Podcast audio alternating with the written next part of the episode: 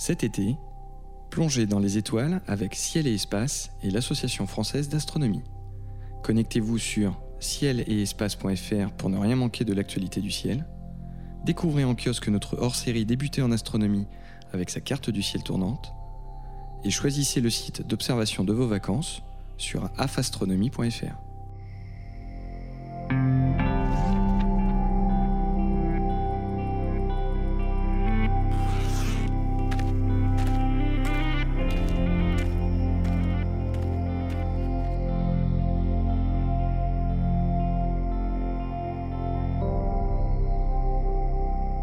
Bonjour et bienvenue sur Ciel et Espace Radio pour une nouvelle émission consacrée aux éphémérides en compagnie de Jean-Luc Dauvergne de Ciel et Espace et de Bernard Nomblot de Universcience.tv.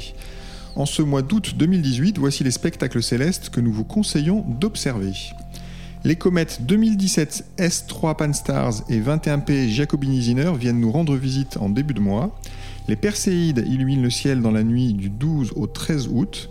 La Lune passe près de Jupiter le 17, puis de Saturne le 21 et de Mars le 23.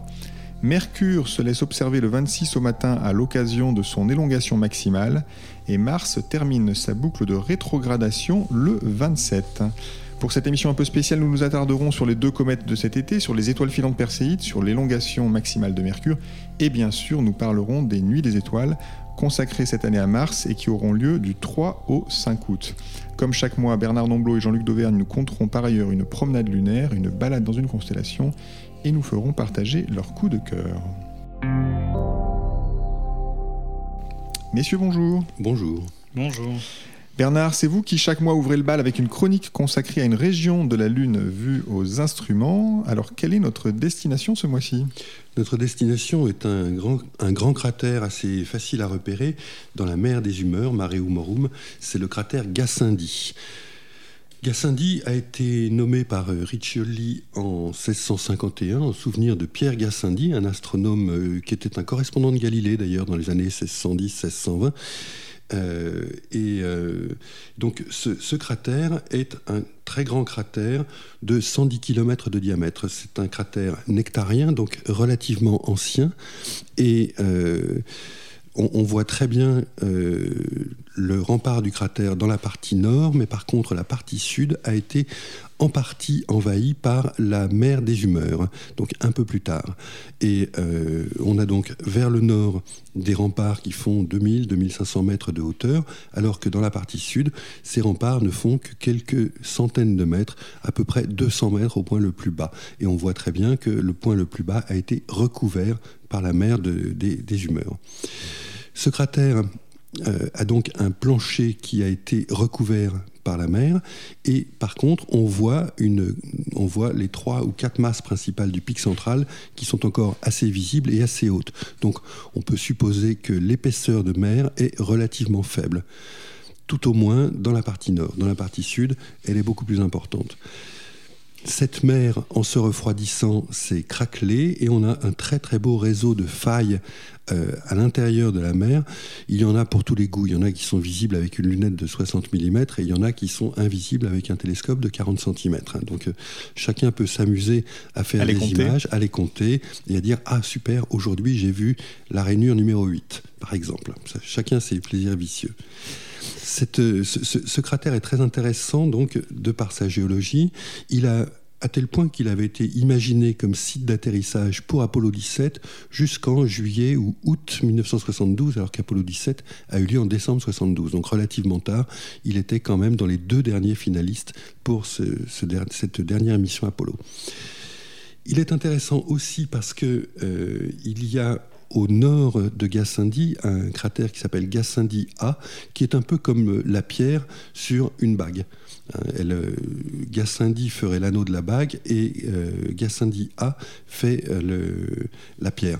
Gassendi A s'appelait jadis sur d'an- d'anciennes cartes Clarkson, du nom d'un astronome amateur britannique, mais ce nom n'a pas été retenu par l'Union astronomique internationale, donc il s'appelle Gassendi A. Personnellement, Clarkson m'allait très bien. Je trouve que c'est un peu moins euh, euh, comptable, tout simplement, que, que, que Gassendi A. Je suis d'accord avec vous. Alors, Gassendi A est un cratère relativement récent. Lui, il est copernicien, il fait 33 km de diamètre. Euh, il a un très beau euh, pic central, un petit pic central mais bien dessiné, des remparts en terrasse, et il a, au moment de la pleine lune, on voit donc la couronne d'éjecta qui va avec, qui fait un peu comme les feux que laisserait la pierre sur la bague dont je vous, dont je vous parlais tout à l'heure. Au nord de Gassendi A, on a un autre cratère, Gassendi B, qui lui est relativement ancien. Il est imbrien, c'est-à-dire qu'il date de la période où s'est formée la mer des pluies, il y a 4 milliards euh, d'années et des poussières. Euh, il est relativement bien conservé, mais pas tellement en fait parce qu'il a été très abîmé par l'impact de Gassendi A. On voit très très bien au moment de la pleine lune que les, les éjectats de Gassendi A se euh, reportent sur Gassendi B et sur le cratère Gassendi, ou tout au moins dans sa partie nord. Donc là, c'est pareil, on arrive simplement avec une simple observation avec un petit télescope ou une petite lunette astronomique, à faire de la géologie lunaire et à se rendre compte de la superposition des différents cratères dans les différentes époques de, la Lune. Et on se rend compte d'ailleurs en comptant les cratères, qu'il y a eu énormément de cratères dans les périodes anciennes, dans les périodes nectariennes, prénectariennes ou imbriennes, et puis qu'ensuite ça se calme énormément et que dans la période ératosthénienne et encore plus copernicienne, il y a très peu de grands cratères qui se sont formés. Donc on peut faire de la géologie lunaire à l'œil nu très facilement. Il suffit de savoir regarder ce qu'on regarde. Très bien, merci beaucoup pour cette visite du cratère Gassendi. Gassendi, qui, je le rappelle, a été l'un des premiers à réaliser une, superbe carte du ciel, d'ailleurs, avec euh, Pérez, un érudit euh, de Provençal et, Melan, qui était un, graveur du, roi depuis la montagne Sainte-Victoire. Donc à chaque fois que je passe dans cette région, que je regarde la montagne Sainte-Victoire, je pense à Gassendi et je pense à la Lune. Et c'est tout à fait euh, logique qu'on l'y retrouve sous euh, le nom d'un cratère. Nous sommes euh, donc en août, c'est le mois traditionnel des Nuits des Étoiles, cette grande fête de l'astronomie. Et cette année, Jean-Luc, le thème retenu est Mars, la petite sœur de la Terre. Donc les 3, 4 et 5 août, partout en France, sous l'égide de l'Association française d'astronomie, nous célébrerons la planète rouge. Euh, Jean-Luc, euh, expliquez-nous pourquoi Mars a été retenu pour cette Nuit des Étoiles 2018. Euh, tout simplement parce que l'opposition, enfin son passage au plus près de la Terre est exceptionnel. C'est le plus marquant depuis, depuis 2003. Elle a la taille apparente la plus importante depuis 2003. En raison de son orbite fortement elliptique, la distance à la Terre euh, varie notablement d'une opposition à l'autre. Et du coup, là, elle a une taille apparente de 24 secondes d'arc, ce qui est supérieur à la taille apparente de Saturne. Et donc, c'est très, très important. C'est très, très généreux. Euh, alors, on l'a surnommé euh, pour cette nuit des étoiles la petite sœur de la Terre. Pour ce qui concerne euh, des tempêtes de sable, on pourrait plutôt dire la, grande sœur de la Terre, parce qu'elle arrive à faire des tempêtes de sable bien pire que chez nous. là, on a une tempête de sable qui est en train de se globaliser sur Mars.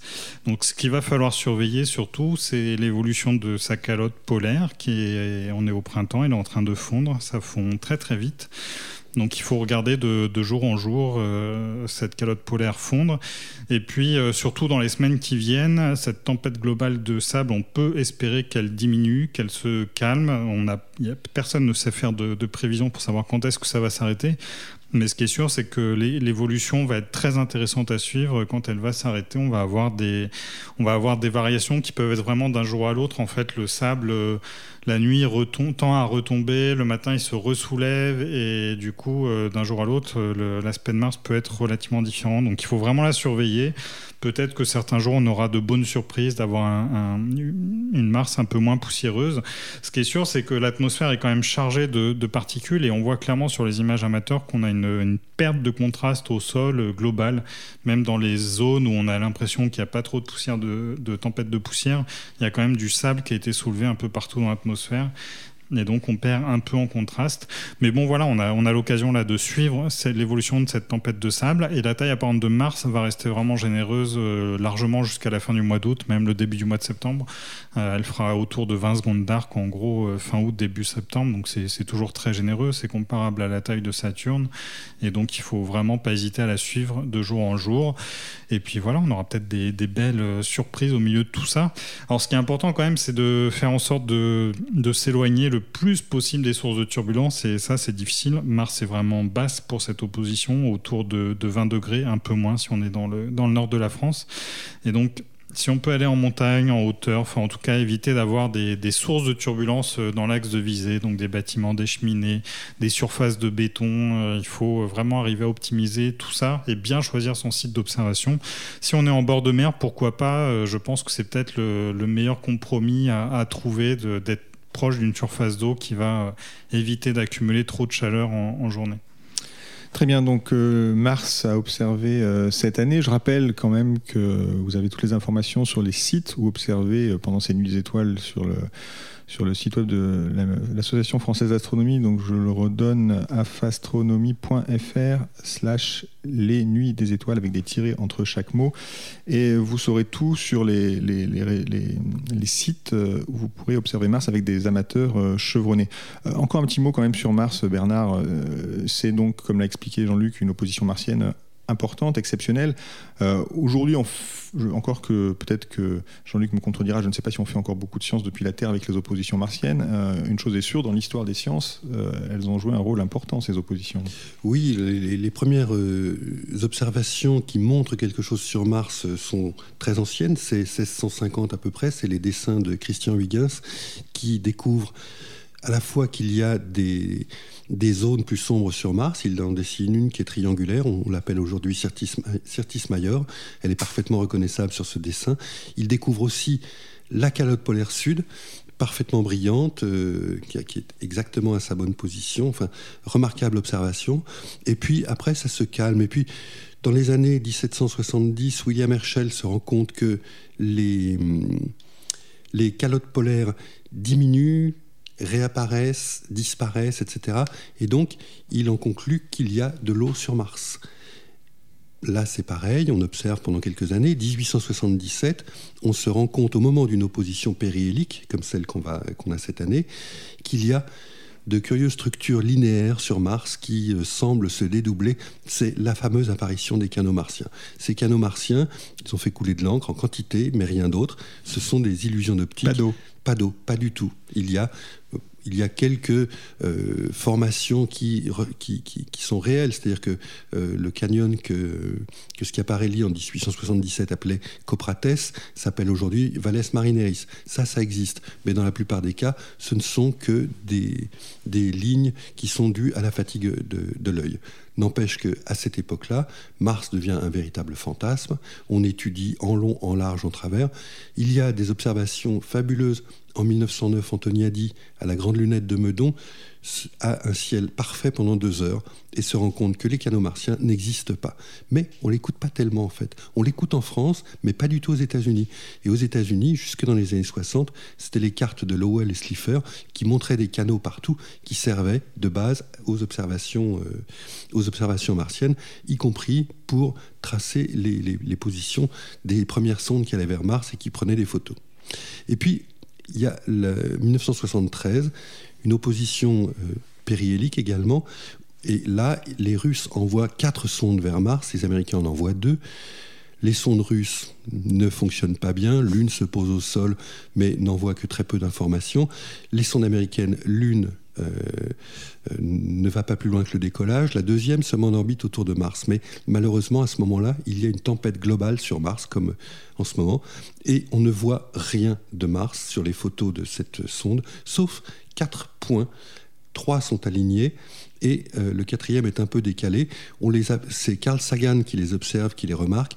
Ses collègues, en se moquant de lui, les appellent les Karl Marx. Et ces Karl Marx sont en fait les sommets des quatre principaux volcans de, la région de Tarsis qui émergent de, de, la tempête et qui sont donc un peu plus hauts que la tempête. La tempête est relativement basse, elle reste à des températures, à des, pardon, à des altitudes d'une vingtaine de kilomètres au maximum. Donc Mars, vraiment toute une histoire. Merci beaucoup Bernard. Je rappelle. Et, on fait encore de la science depuis le sol euh, sur Mars. Ah oui, donc voilà, c'était la précision que j'attendais. Euh, Il y a eu des observations amateurs euh, lors de précédentes oppositions qui montraient des structures étranges au limbe de Mars, qui ont donné lieu à des publications scientifiques pour essayer de déterminer ce que c'est. A priori. Il s'agissait de, de, de genres de nuages assez inhabituels et là on a initié un projet, euh, j'ai initié un projet avec euh, Jean Lillenstein qui est spécialiste des aurores boréales parce qu'il a simulé que les aurores boréales de Mars sont visibles dans la partie visible du spectre. D'après ces simulations, si on était sur Mars, on les verrait à l'œil nu. Et maintenant, bah, le but, c'est de de les détecter. Et les instruments sur, autour de Mars ne sont pas équipés pour les détecter. Donc on va essayer de le faire depuis le sol et faire ça avec des instruments amateurs, vu que les professionnels dédaignent Mars copieusement. Très bien. Eh bien, écoutez, donc si vous voulez en savoir plus sur Mars, d'abord l'observer, ce sera donc dans différents sites, plusieurs centaines de sites partout en France à l'occasion de ces nuits étoiles. Il y aura sans doute des conférences aussi euh, dans certains endroits. Vous en apprendrez beaucoup sur Mars. Et je rappelle que les Nuits Étoiles sont euh, cette année encore soutenues par le ministère de l'Enseignement supérieur, de la Recherche et de l'Innovation, le ministère de la Transition écologique solidaire, le CNES, Airbus et bien sûr Ciel et Espace. Euh, passons aux autres événements du mois, à commencer par cette jolie surprise. Il y a deux comètes à observer dans le ciel en ce moment. Alors Jean-Luc, dites-nous tout sur ces deux comètes. Alors ces deux comètes déclarent assez comparables, donc je préviens tout de suite, elles seront pas visibles à l'œil nu ou, très peu. En tout cas, elles seront intéressantes aux jumelles. Les deux sont attendues autour d'une magnitude 7. Alors la première, c'est Giacobini-Zinner, qui va être de magnitude 9 début août. Elle sera de magnitude 8 le 20 août.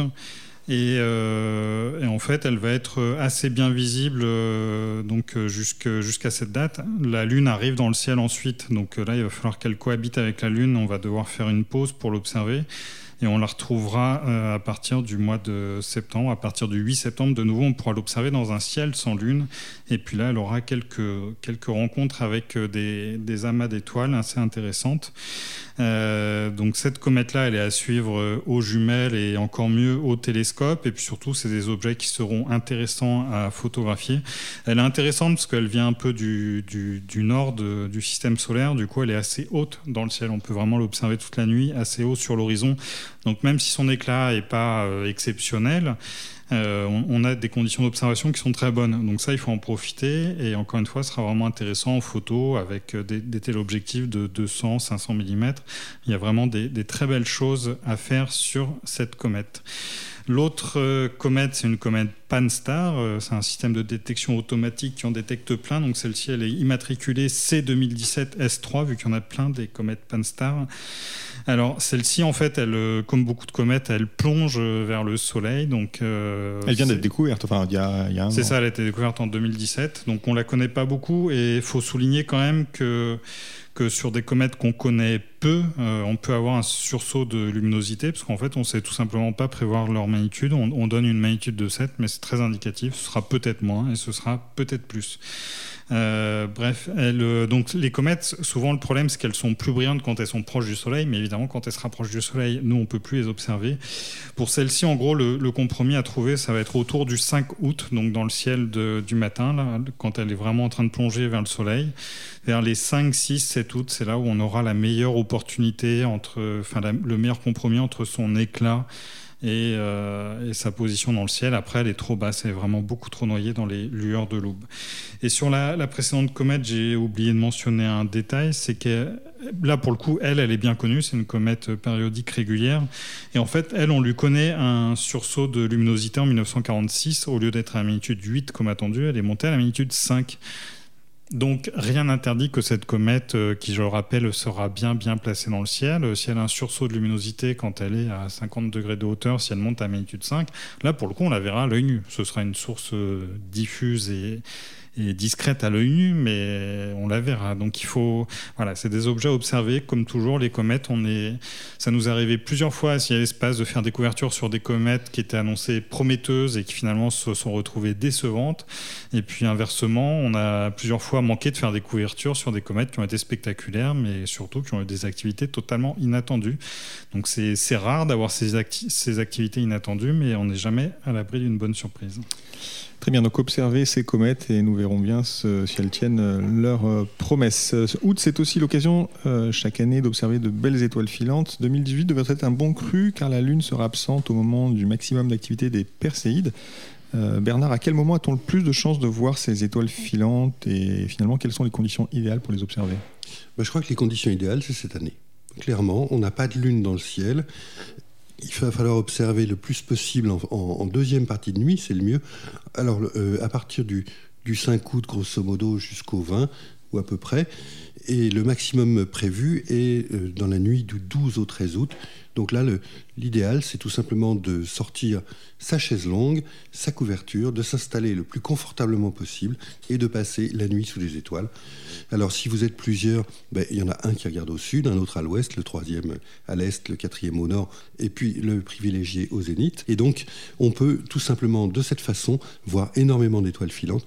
On peut, on peut espérer en voir 30, 40, 50 à l'heure à peu près, et euh, peut-être plus s'il y a euh, un sursaut encore que ça n'a pas l'air tout à fait prévu, et on commence à savoir à peu près prévoir maintenant l'activité de ces nuages de poussière et la, dynamique de ces, de, essaims d'étoiles filantes. En tout cas, c'est un spectacle absolument euh, parfait, tranquille. Là, c'est de, l'astronomie de fainéant, euh, c'est de la contemplation pure.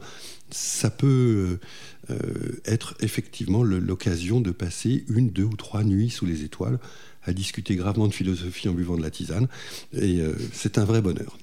Refaisons le monde et l'univers donc sous les, sous les Perséides en ce mois d'août 2018. Euh, Dernier événement euh, que nous mettrons en exergue ce mois-ci, l'élongation ouest maximale de Mercure.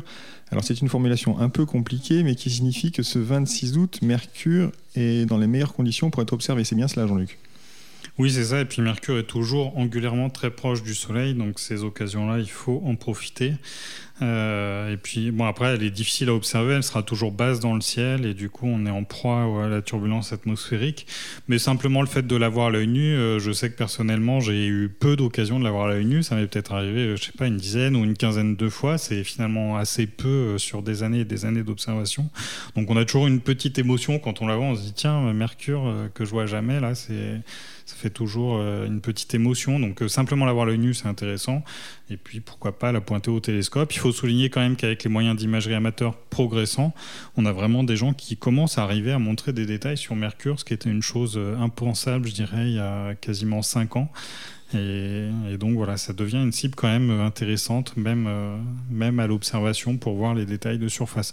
Après, scientifiquement, là, pour le coup, voir ces détails de surface, euh, c'est encore un peu comme la Lune, il se passe rien. Donc les images amateurs, c'est plus pour la prouesse technique qu'autre chose. Pour accrocher Mercure à son palmarès, Bernard, vous l'avez vu souvent, vous, Mercure à la nu je l'ai vu quelques fois, euh, je, l'ai vu, et chaque fois que je l'ai vu à l'œil nu, je me suis senti euh, extrêmement fier et infiniment supérieur, parce qu'il paraît que Nicolas Copernic, qui observait en Pologne, n'a jamais observé Mercure, tout simplement parce que c'était perdu dans les brumes, c'était relativement bas, etc. Et Copernic n'a jamais vu euh, Mercure, et donc chaque fois que moi je l'ai vu, je me suis dit, ah, voilà quelque chose que Copernic n'a pas eu. Un petit, une petite chose en plus. Voilà, un vrai bonheur.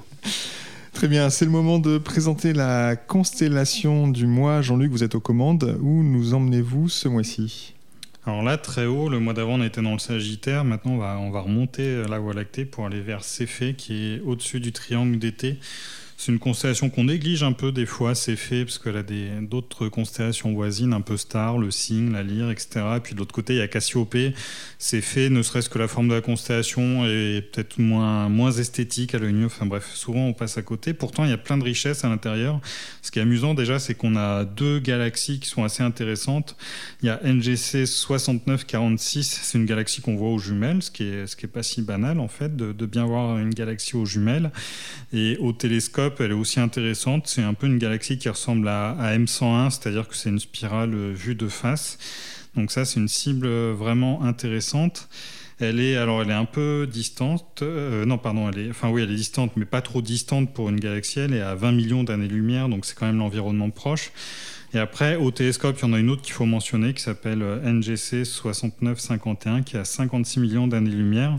Ces deux galaxies, ce qui est je les trouve assez belles quand on les voit en photo, dans la mesure où elles sont vraiment sur un tapis d'étoiles, euh, vu qu'elles ont, elles ont, elles sont en arrière-plan de la Voie lactée. Donc euh, cette deuxième galaxie, c'est surtout une cible à faire en photo. Elle a une magnifique euh, barre centrale. C'est aussi une spirale vue de face, mais avec une belle barre centrale. Donc là aussi un objet très très intéressant. Pour faire une photo réussie, comment, comment fait-on d'une photo d'une galaxie comme celle-ci? Là, il faut être un peu équipé, c'est-à-dire qu'il faut avoir une monture sur laquelle on puisse faire de l'auto-guidage, c'est-à-dire avoir une petite caméra en parallèle qui compense les défauts de, de guidage de la monture, faire une bonne mise en station. Mais je dirais qu'avec, euh, enfin, c'est ça, il faut compter au moins peut-être 1500 euros d'équipement minimum pour euh, faire ce genre de photos. Donc euh, typiquement avec une petite monture équatoriale allemande, un télescope de 250 mm et puis un réflexe numérique, on peut faire des photos de ces galaxies. ce qui est intéressant, c'est que les, la partie euh, guidage de la monture, c'était la chose lourde quand même jusqu'à il y a quelques années. Et en fait, euh, les, algorithmes sont capables de mesurer les positions d'étoiles à mieux qu'un pixel. Du coup, il y a des solutions de guidage simplement en mettant la caméra sur le chercheur. Il y a des chercheurs dont on peut enlever l'oculaire. On met la caméra sur le chercheur en parallèle du télescope, donc avec un montage mécanique simple. Et surtout, ces caméras, c'est aussi les caméras utilisées pour faire des observations de planètes. Leur prix s'est effondré. Euh, vraiment, on peut parler d'effondrement. C'est des caméras dont les moins chers doivent être autour de 150 euros. Donc euh, là, il n'y a plus vraiment d'obstacle euh, à cette technique. Il y a quelques années, il fallait encore mettre des milliers d'euros dans la caméra d'autoguidage. Cette, cette époque-là est finie. Donc dans l'absolu, ça se démocratise. Ce qui se démocratise pas, c'est le ciel de qualité. si on veut avoir un ciel noir, et en particulier pour les galaxies, c'est vraiment important. là, il faut se donner les moyens d'aller en montagne et d'aller dans un site préservé. Euh, ensuite, euh, pour continuer dans ces faits, il y a une autre cible très intéressante, c'est NGC 7023. C'est une nébuleuse par euh, réflexion, c'est-à-dire qu'elle diffuse la lumière d'une étoile, contrairement aux nébuleuses rouges qu'on voit habituellement où le gaz est excité, il émet sa propre lumière. Là, c'est simplement de, de, la lumière de l'étoile qui est diffusée dans les poussières et dans le gaz. Ce genre de nébuleuse est plutôt bleu. Il n'y en a pas tant que ça dans le ciel, donc ça fait partie de, de, cette courte liste de belles nébuleuses par réflexion, avec la nébuleuse Iris dans Orion notamment. Donc ça, c'est une, belle source à, voir. Euh, on a aussi la nébuleuse de la trompe d'éléphant, là, qui est plutôt intéressante en photo, mais c'est un objet assez étendu qui s'appelle IC 1396. Donc à l'intérieur, il y a un nuage sombre euh, qu'on peut imaginer euh, former une trompe d'éléphant si on a beaucoup d'imagination. Puis le dernier objet qui est assez marrant, c'est NGC 188. Il est juste à 4 degrés de l'étoile polaire. En fait, le, la constellation de Céphée a une frontière proche de l'étoile polaire, et donc on a cet amas ouvert qui est très atypique. Euh, alors il n'est pas spectaculaire dans le télescope, mais il faut se dire en le voyant que on a une centaine d'étoiles et en fait c'est le plus vieil amas ouvert ou l'un des plus vieux amas ouverts connus. Il a 9 milliards d'années. Les amas ouverts par nature c'est des amas plutôt de jeunes étoiles et là bah, en fait ces étoiles sont nées ensemble et finalement sont restées groupées malgré leur âge alors que euh, d'habitude ces amas-là ont plutôt tendance à se diluer dans la Voie lactée. Là il reste encore une centaine d'étoiles qui sont groupées ensemble donc c'est une observation plutôt amusante à faire.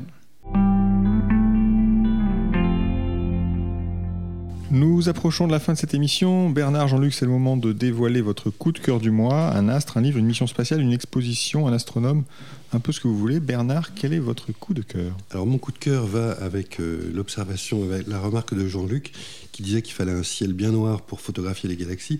Moi, mon coup de cœur de ce mois-ci, c'est la deuxième réserve de ciel étoilé en France. Il y en a une autour du pic du Midi, et la deuxième sera le parc national des Cévennes.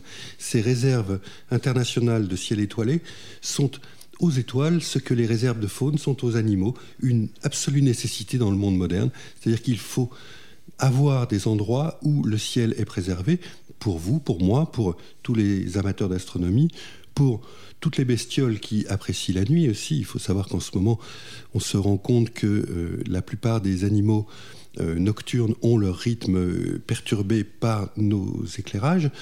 Et donc, ce genre de choses est une nécessité. Alors, ça demande, il y en a une douzaine sur la planète à l'heure actuelle. Il y en a une ou deux euh, en Slovaquie, il y en a une en, Grande-Bretagne, il y en a, les autres sont essentiellement en Australie et aux États-Unis. En fait, il y en a donc une douzaine à l'heure actuelle sur la planète. Il n'y en avait qu'une en France. Il va y en avoir une deuxième, et c'est tant mieux. Ça demande pour avoir ce label qui est fourni par l'International Dark Sky Association un vrai travail, c'est-à-dire de limitation des éclairages, de généralisation des, des, abat-jours, parce que l'éclairage est peut-être une nécessité, on peut en discuter, mais je veux bien l'admettre, mais l'abat-jour est aussi une nécessité. S'il y a un truc qui est énervant, c'est les les lampadaires boules qu'on voit encore dans beaucoup trop d'endroits en France. Ça, c'est une, une, ignominie. Ça éclaire bien plus le ventre des, des, avions que, que, le sol. Donc ça ne sert strictement à rien. Donc pour obtenir ce genre de ce label, il faut un vrai travail de plusieurs années en amont. Et ce travail, en fait, enfin, cette appellation récompense un travail qui a été fait. Et c'est très bien qu'on ait une seconde réserve de ciel étoilé en France. Donc une nécessité. Voilà mon coup de cœur de ce mois-ci. Merci beaucoup. Jean-Luc, quel est votre coup de cœur pour ce mois d'août? Moi, c'est, je, suggère à nos auditeurs de s'acheter des yeux de hibou. Depuis quelques années, on a des paires de jumelles qui sont devenues à la mode, qui grossissent simplement deux fois ou 2,1 fois. Euh, l'intérêt, en fait, c'est d'avoir la sensation de voir à l'œil nu, parce que euh, entre une fois à l'œil nu ou deux fois, en fait, euh, pour le cerveau, ça change pas grand-chose. On a vraiment cette sensation de voir à l'œil nu. Mais surtout avec ces jumelles-là, ben, on collecte quatre fois plus de lumière qu'à l'œil nu, et donc ça donne un peu des yeux bioniques pour voir la, Voie lactée. C'est assez étonnant. Même, on peut faire l'expérience d'être dans un environnement sombre, par exemple un parc la nuit ou une forêt la nuit, quand on regarde dans ces jumelles-là, on se rend compte que dans les, basses lumières, dans les ombres, on voit des choses qu'on ne voit pas à l'œil nu. Et bref, en tout cas, ces paires de jumelles euh, sur un, sous un ciel noir sur la Voie lactée font vraiment des merveilles. On voit plein de nébuleuses apparaître partout, ça commence à fourmiller des toiles, etc. Alors, il existe plusieurs modèles. Euh, on avait fait un test dans les pages de ciel espace entre le modèle Kazai, euh, qui doit être vendu autour de 150 euros, et le modèle Vixen, qui est vendu autour de 300 euros. Les Vixen se sont avérées bien supérieures, elles sont plus chères, ça c'est pas étonnant. Et il y a un troisième modèle notamment qui est apparu chez Omegon, et le modèle Omegon, quand on le regarde, il ressemble furieusement au Vixen, ça donne l'impression que ce soit fabriqué au même endroit. Alors nous avons, nous avons eu ces jumelles en test et euh, donc elles sont moins chères que les Vixen malgré leur ressemblance. Et en fait, le test qu'on a fait euh, montre qu'elles sont pas exactement fabriquées au même endroit. Et si vous voulez savoir si elles sont meilleures ou pas que les Vixen, bah là je laisserai le suspense. Il faut aller sur le site web de Ciel et Espace et prendre un abonnement à notre site d'information payant. Ça permettra aussi de soutenir les activités du magazine. Et de continuer à faire des tests indépendants. Voilà, pour seulement 2 euros par mois. L'information sur le site web. Merci beaucoup Jean-Luc, les éphémérides de Ciel Espace Radio sont terminées pour ce mois-ci. Merci à Bernard Nomblot de universcience.tv et Jean-Luc Dauvergne évidemment de Ciel Espace pour leurs conseils d'observation. Merci à Nicolas Franco la technique. Cette émission était présentée comme chaque mois par David Fossé. Rendez-vous à la rentrée et d'ici là, bonnes observations.